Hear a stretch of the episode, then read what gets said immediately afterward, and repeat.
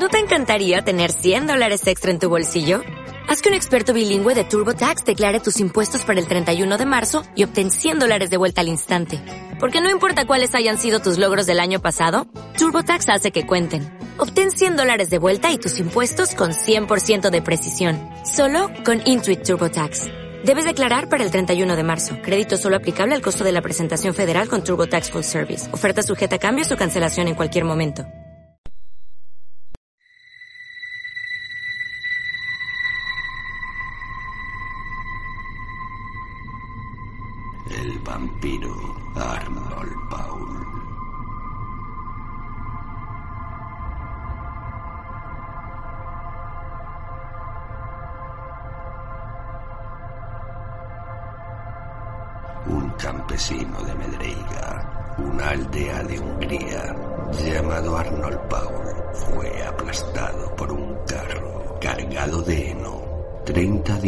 Después de su muerte.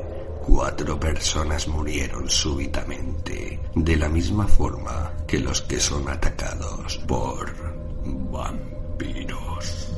Se recordó entonces que Arnold Paul había relatado a menudo que en los alrededores de Kasova, en la frontera de Turquía, le había acosado un vampiro turco como sabía que las víctimas de los vampiros se convertían a su vez en vampiros después de la muerte, había encontrado el medio de curarse, comiendo tierra del vampiro y frotándose con su sangre.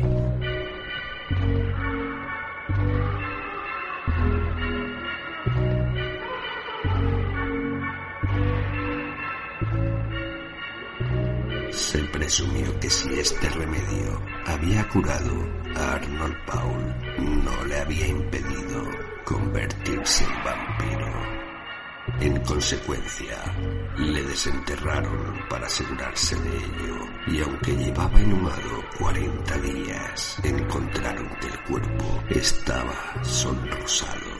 Advirtieron que los cabellos, las uñas y la barba se habían renovado y que las venas estaban llenas de sangre fluida. El magistrado del lugar, en presencia del cual se realizó la exhumación y que era un hombre experto en vampirismo, ordenó hundir en el corazón del cadáver una estaca puntiaguda y atravesarle de lado a lado, lo que fue ejecutado enseguida.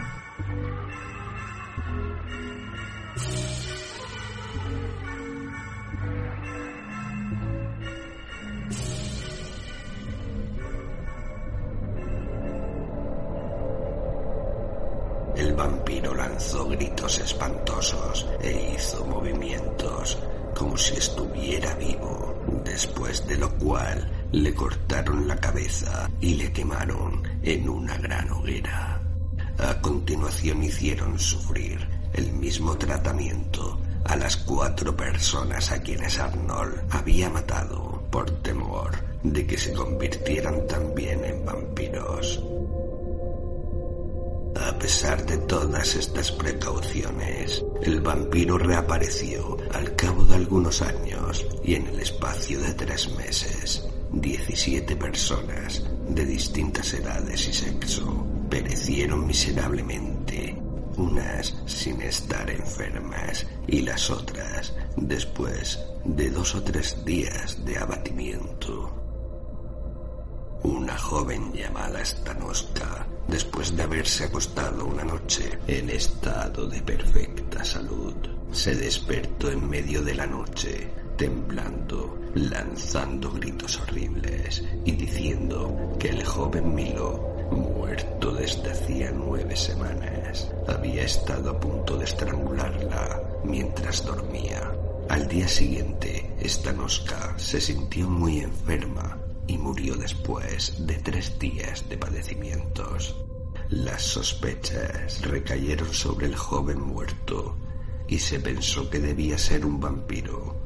Le desenterraron, le reconocieron como tal y le ejecutaron en consecuencia.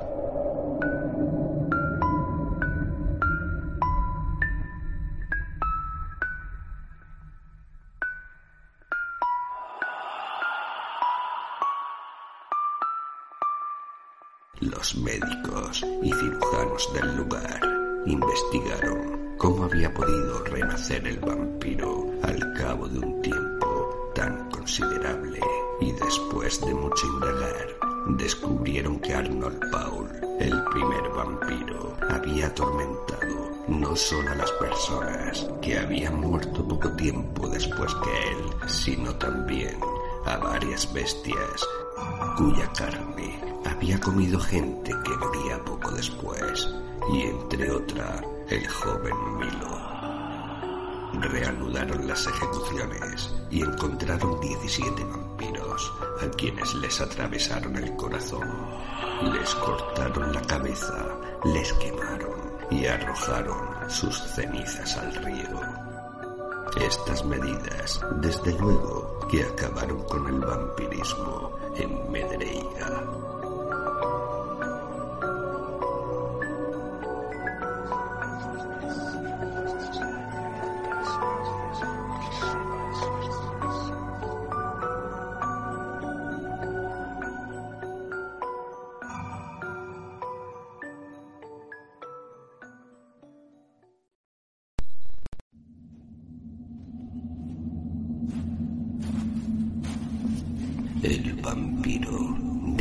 Casa Méndez.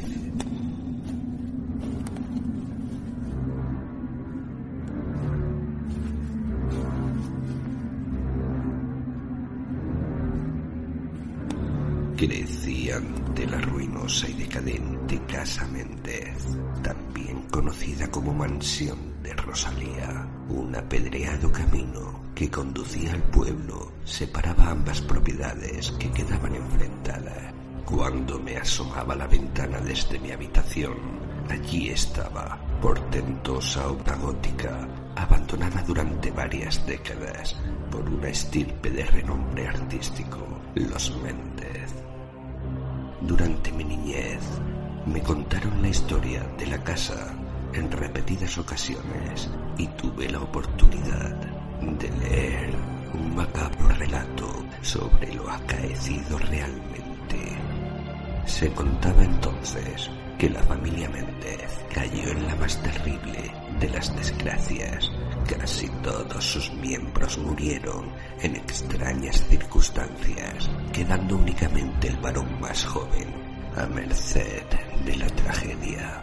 Sus cuerpos fueron encontrados en cierto estado de momificación, secos, sin una gota de sangre en sus venas, con los órganos deshidratados casi hasta la desaparición, cuencas vacías y salitre en la fina capa de piel que quedaba. Cinco personas asesinadas de un modo desconocido. Para la policía resultó ser un caso sin resolver carentes de sospechosos, indicios inexistentes y autopsias poco esclarecedoras.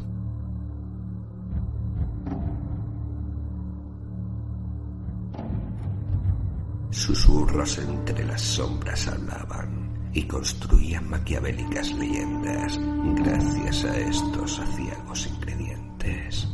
Fue en un caluroso día de verano cuando llegaron a mis manos las copias de un oscuro diario perdido en la mansión que debió pertenecer a uno de los integrantes de la familia. Al menos así me las presentaron.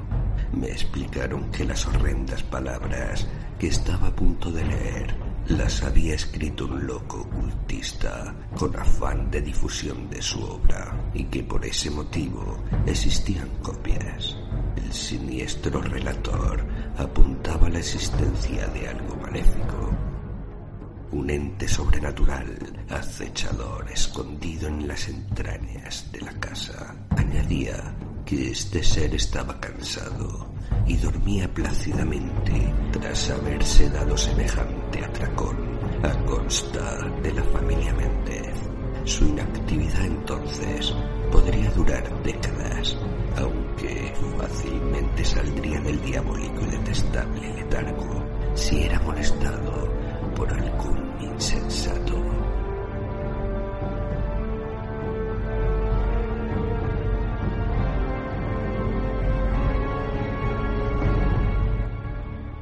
Loco ocultista especificaba que el lugar de reposo se encontraba en las frías bodegas de la casa.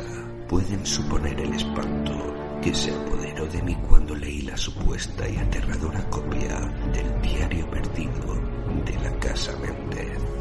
No es fácil crecer teniendo ante ti la escalofriante guarida de un monstruo sin igual, cruel y despiadado. Soportarlo cada día y sobre todo cada noche era como ser sometido a una tortura mental de la que difícilmente podía escapar.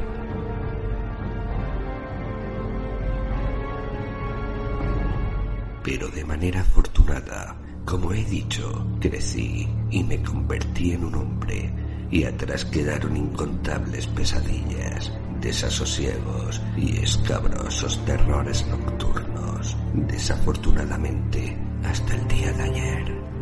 Como un torbellino llegó el insoportable escalofrío que ya nunca me abandonará, porque ayer conocí a un tipo siniestro llamado Julian, que resulta ser el último de los Méndez, el niño que por aquel entonces sobrevivió a los nunca resueltos crímenes que acabaron con su familia y desde ese momento no soy capaz de librarme de él. Hace años que dejé mi hogar y marché a la ciudad. Tengo un trabajo digno y una vida sencilla, pero ahora entiendo que mi seguridad es muy frágil y que el fino cristal que la envuelve comienza a resquebrajarse. Julian me abordó en plena calle, tropezando de una forma un tanto sospechosa y cayendo sobre mí. De inmediato pidió disculpas y se presentó aportando gran cantidad de datos familiares, así que no quedó duda alguna de quién era. Permanecí bloqueado y sin palabra durante unos segundos por la enorme casualidad de encontrarme con él. Aguanté mi habitual grosería social y confesé que mi hogar una vez estuvo ante la ruinosa casa Méndez. Mascullé, titubeando mi corta historia en común. Le conté que mis padres habían construido una pequeña casa en el solar que se situaba justo enfrente de la mansión, algunos años después de los terribles acontecimientos. No le intrigó demasiado y sorprendentemente solicitó pasar la noche en mi apartamento, alegando que había quedado sin habitación tras un error de registro en el hotel en el que estaba hospedado. Removido por el espeluznante sufrimiento que debía haber padecido durante toda su vida, acepté y ahora está conmigo. Debía rondar los cincuenta. Su aspecto era decrépito y llevaba consigo un antiquísimo cuaderno que extrañamente deseaba mostrarme acomodé una habitación para su inquietante estancia y cociné algo sencillo, un poco de pasta. Tras la cena no dudó en mostrarme el resultado de una vida repleta de terribles experiencias. Era un hombre perturbado, ciertamente nervioso, con tics y un habla acelerada. Narró sus turbadores recuerdos sin denotar dolor, casi aséptico, pero cuando refirió al extraño que habitó su casa durante un tiempo y que éste practicó la técnica de la hipnosis con él. Su voz se volvió temblorosa y empalideció aún más. Tras la muerte de su familia, fue acogido en un orfanato regentado por monjas y sobrios clérigos que fueron sus tutores hasta la mayoría de edad. No quiso seguir hablando y no tengo idea alguna de sus dedicaciones actuales, aunque me temo lo peor.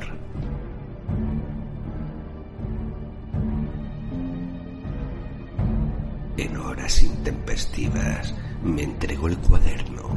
En él redacta los retorcidos pensamientos que nublaron su mente cuando apenas habían pasado unos meses de la tragedia y expone una teoría. Se trata de la oscura y mórbida historia de la Casa Méndez. Dios mío, ante mí tenía el autor del relato que me mantuvo atemorizado hasta mi madurez. Su pálida expresión y su lenguaje corporal me transmiten una amenaza constante.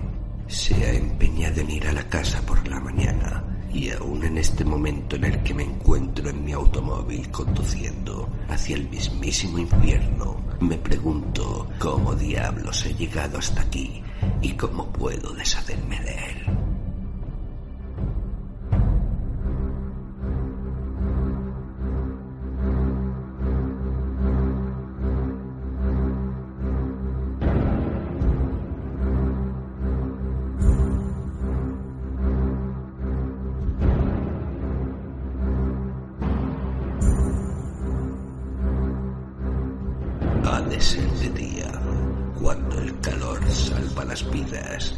Luz las almas perdidas.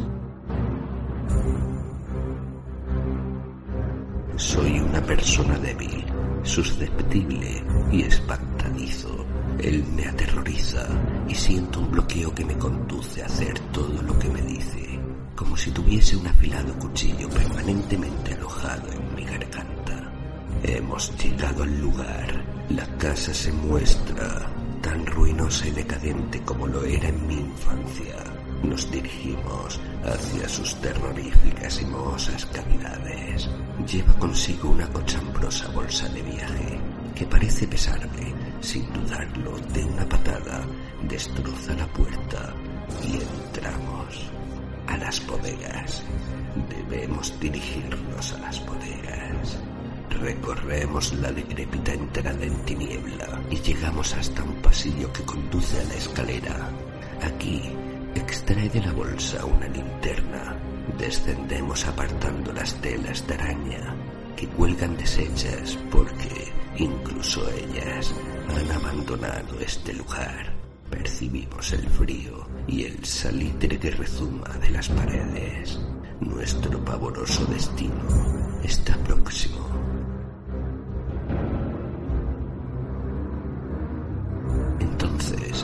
Me pide que sujete la linterna y busque de nuevo en la bolsa. Creo que ha sacado un estoque afilado y un mazo. Hoy es el día en el que nos vengaremos de la bestia. Farfulla haciéndome partícipe de su dolor, aunque lo que yo experimenté siempre fue terror. Deambulamos por la estancia.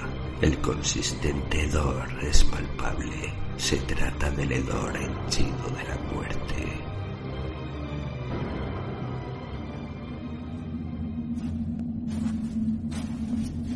Ciertamente no sé qué buscamos y me explica que el vampiro debe encontrarse quizás dentro de una de las gigantescas barricas que un día alojaron magníficos brebajes. ¿Lo ves? Escogió una y la tumbó en el suelo. Es su refugio y bajo la madera se encuentra el necrófago en su letargo.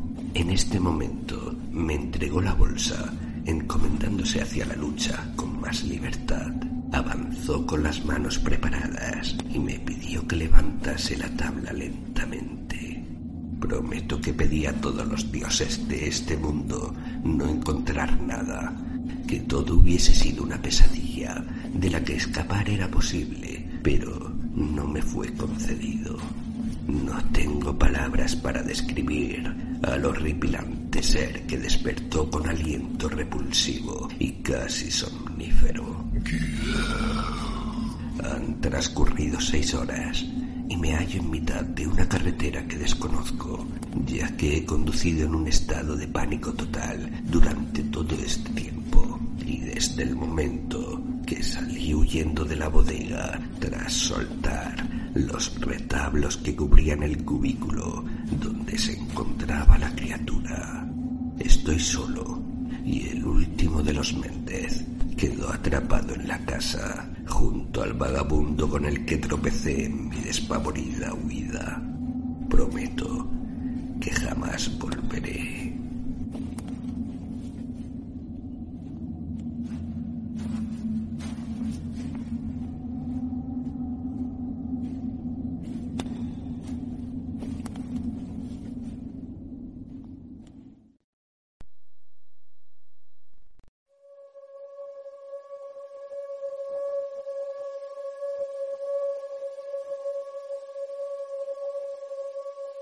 Mi padre fue el célebre doctor John Lynn, miembro de la Real Sociedad de Investigaciones Psíquicas de Londres y muy conocido en el mundo científico por sus estudios sobre el hipnotismo y su célebre memoria sobre el old. Ha muerto no hace mucho tiempo, Dios lo tenga en gloria. James Lynn vació en su estómago gran parte de su cerveza y continuó.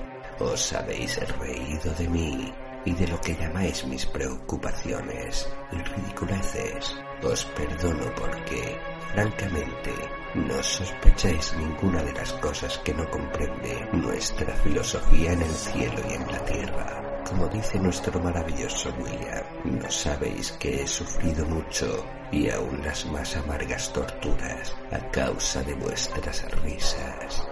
Sí, os lo repito, no puedo dormir sin luz. No puedo soportar la soledad de una casa abandonada. Tiemblo al ruido misterioso que en horas crepusculares brota de los boscajes en un camino no me agrada ver revolar un mochuelo o un murciélago. No visito en ninguna ciudad a donde llego los cementerios. Me martirizan las conversaciones sobre asuntos macabros y cuando las tengo, mis ojos aguardan para cerrarse al amor del sueño que la luz aparezca. Tengo el horror de la que, oh Dios, tendré que nombrar, de la muerte. Jamás me harían permanecer en una casa donde hubiese un cadáver, así fuese el de mi más amado amigo. Mirad, esa palabra es la más fatídica de las que existen en cualquier idioma. Cadáver. Os habéis reído, os reís de mí, pero permitidme que os diga la verdad de mi secreto. Yo he llegado a la República Argentina prófugo, después de haber estado cinco años preso, secuestrado miserablemente por el doctor Lin, mi padre, el cual, si era un gran sabio, sospecho que era un gran bandido, porque por orden suya fui llevado a la casa de salud, por orden suya. Pues temía quizá que algún día me revelase lo que él pretendía tener oculto, lo que vais a saber, porque ya me es imposible resistir el silencio por más tiempo. Os advierto que no estoy borracho, no he sido loco. Él ordenó mi secuestro porque, poned atención, nervioso, agitado por un frecuente estremecimiento, levantaba su gusto James Lynn en la mesa de la cervecería en que, rodeado de amigos, nos decía esos conceptos. ¿Quién no le conoce en Buenos Aires? No es un excéntrico en su vida cotidiana. Como profesor, es uno de los más estimables en uno de nuestros principales colegios. Y como hombre de mundo, aunque un tanto silencioso, es uno de los mejores elementos jóvenes Así prosiguió esa noche su extraña narración, que no nos atrevimos a calificar de fumisterie, dando el carácter de nuestro amigo. Dejamos al lector la apreciación de los hechos.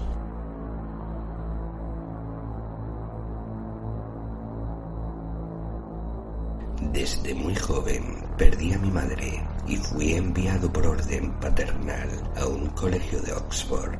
Mi padre que nunca se manifestó cariñoso para conmigo, me iba a visitar a Londres una vez al año, al establecimiento de educación en donde yo crecía, solitario en mi espíritu, sin afectos, sin halagos. Allí aprendí a ser triste. Físicamente era el retrato de mi madre, según me han dicho, y supongo que por esto el doctor procuraba mirarme lo menos que podía. No os diré más sobre esto. Son ideas que me vienen. Excusad la manera de mi narración. Cuando he tocado ese tópico me he sentido conmovido por una reconocida fuerza. Procurad comprenderme. Digo pues que vivía yo solitario en mi espíritu, aprendiendo tristeza en aquel colegio de muros negros que veo aún en mi imaginación en noches de luna Oh, cómo aprendí entonces a ser triste. Veo aún por una ventana de mi cuarto bañados de una pálida y maleficiosa luz lunar, los álamos, los cipreses. ¿Por qué había cipreses en el colegio? Y a lo largo del parque, viejos términos carcomidos, leprosos de tiempo, en donde solían posar las lechuzas que criaba el abominable septuagenario y encorvado rector. ¿Para qué criaba lechuzas el rector? Y oigo en lo más silencioso de la noche el vuelo de los animales nocturnos y los crujidos de las mesas y una medianoche, os lo juro, una voz. James. Al cumplir los 20 años, se me anunció un día la visita de mi padre. Alegréme a pesar de que instintivamente sentía repulsión por él. Alegréme porque necesitaba en aquellos momentos desahogarme con alguien, aunque fuese con él. Llegó más amable que otras veces, y aunque no me miraba frente a frente, su voz sonaba grave con cierta amabilidad conmigo.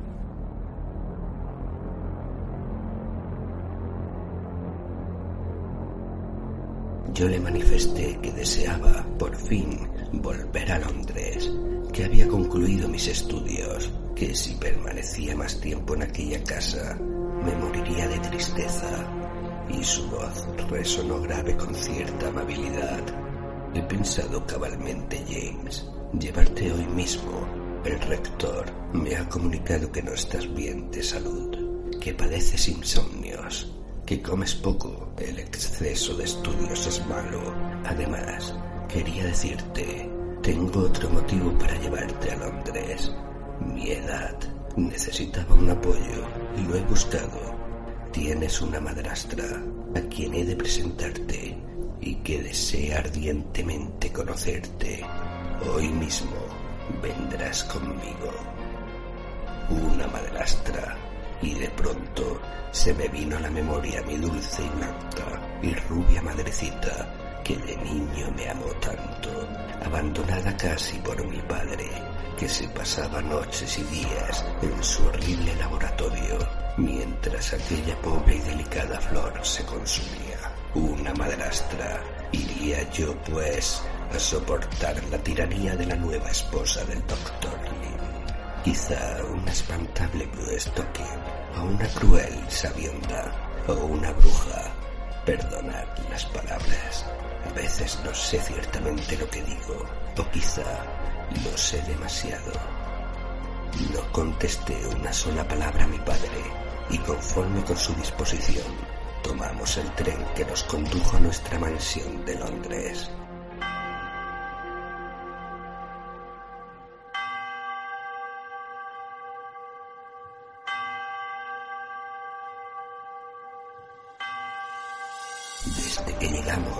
Desde que penetré por la gran puerta antigua, a la que seguía una escalera oscura que daba al piso principal, me sorprendí desagradablemente. No había en casa uno solo de los antiguos sirvientes, cuatro o cinco viejos enclenques, con grandes libreas flojas y negras, se inclinaban a nuestro paso, con genuflexiones tardas, mudos.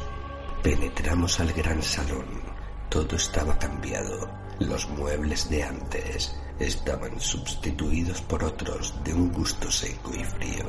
Tan solo quedaba en el fondo del salón un gran retrato de mi madre, obra de Dante Gabriel Rossetti, cubierto de un largo velo de crespón. Mi padre me condujo a mis habitaciones, que no quedaban lejos de su laboratorio. Me dio las buenas tardes por una inexplicable cortesía, preguntéle por mi madrastra.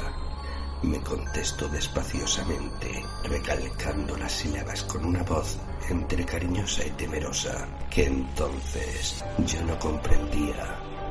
La verás luego, que la has de ver, es seguro. James, mi hijito James. Adiós. Ángeles del Señor ¿por qué no me llevasteis con vosotros? Y tú, madre, madrecita mía, ¿por qué no me llevaste contigo en aquellos instantes? Hubiera preferido ser tragado por un abismo o pulverizado por una roca, o reducido a ceniza por la llama de un relámpago. Fue esa misma noche, sí, con una extraña fatiga de cuerpo y de espíritu, me había echado en el lecho, vestido con el mismo traje de viaje, como en un ensueño. Recuerdo haber oído acercarse a mi cuarto a uno de los viejos de la servidumbre, mascullando no sé qué palabras, mirándome vagamente con un par de ojillos estrábicos que me hacían el efecto de un mal sueño. Luego vi que prendió un candelabro con tres velas de cera. Cuando desperté a eso de las nueve, las velas ardían en la habitación. Luego sentí pasos y apareció mi padre.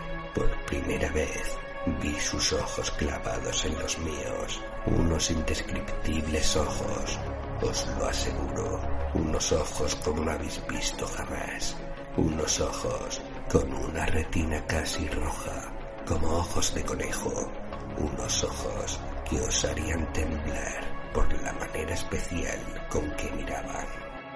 Vamos, hijo mío, te espera tu madrastra. Está allá, en el salón. Vamos. En un viejo sillón de alto respaldo, con una silla de coro, estaba sentada una mujer. Ella y mi padre. Acércate, mi pequeño James, acércate. Me acerqué maquinalmente. La mujer me tendía la mano. Oí entonces como si viniese del gran retrato, del gran retrato envuelto en crespón, aquella voz de colegio de Oxford, pero muy triste, mucho más triste. James.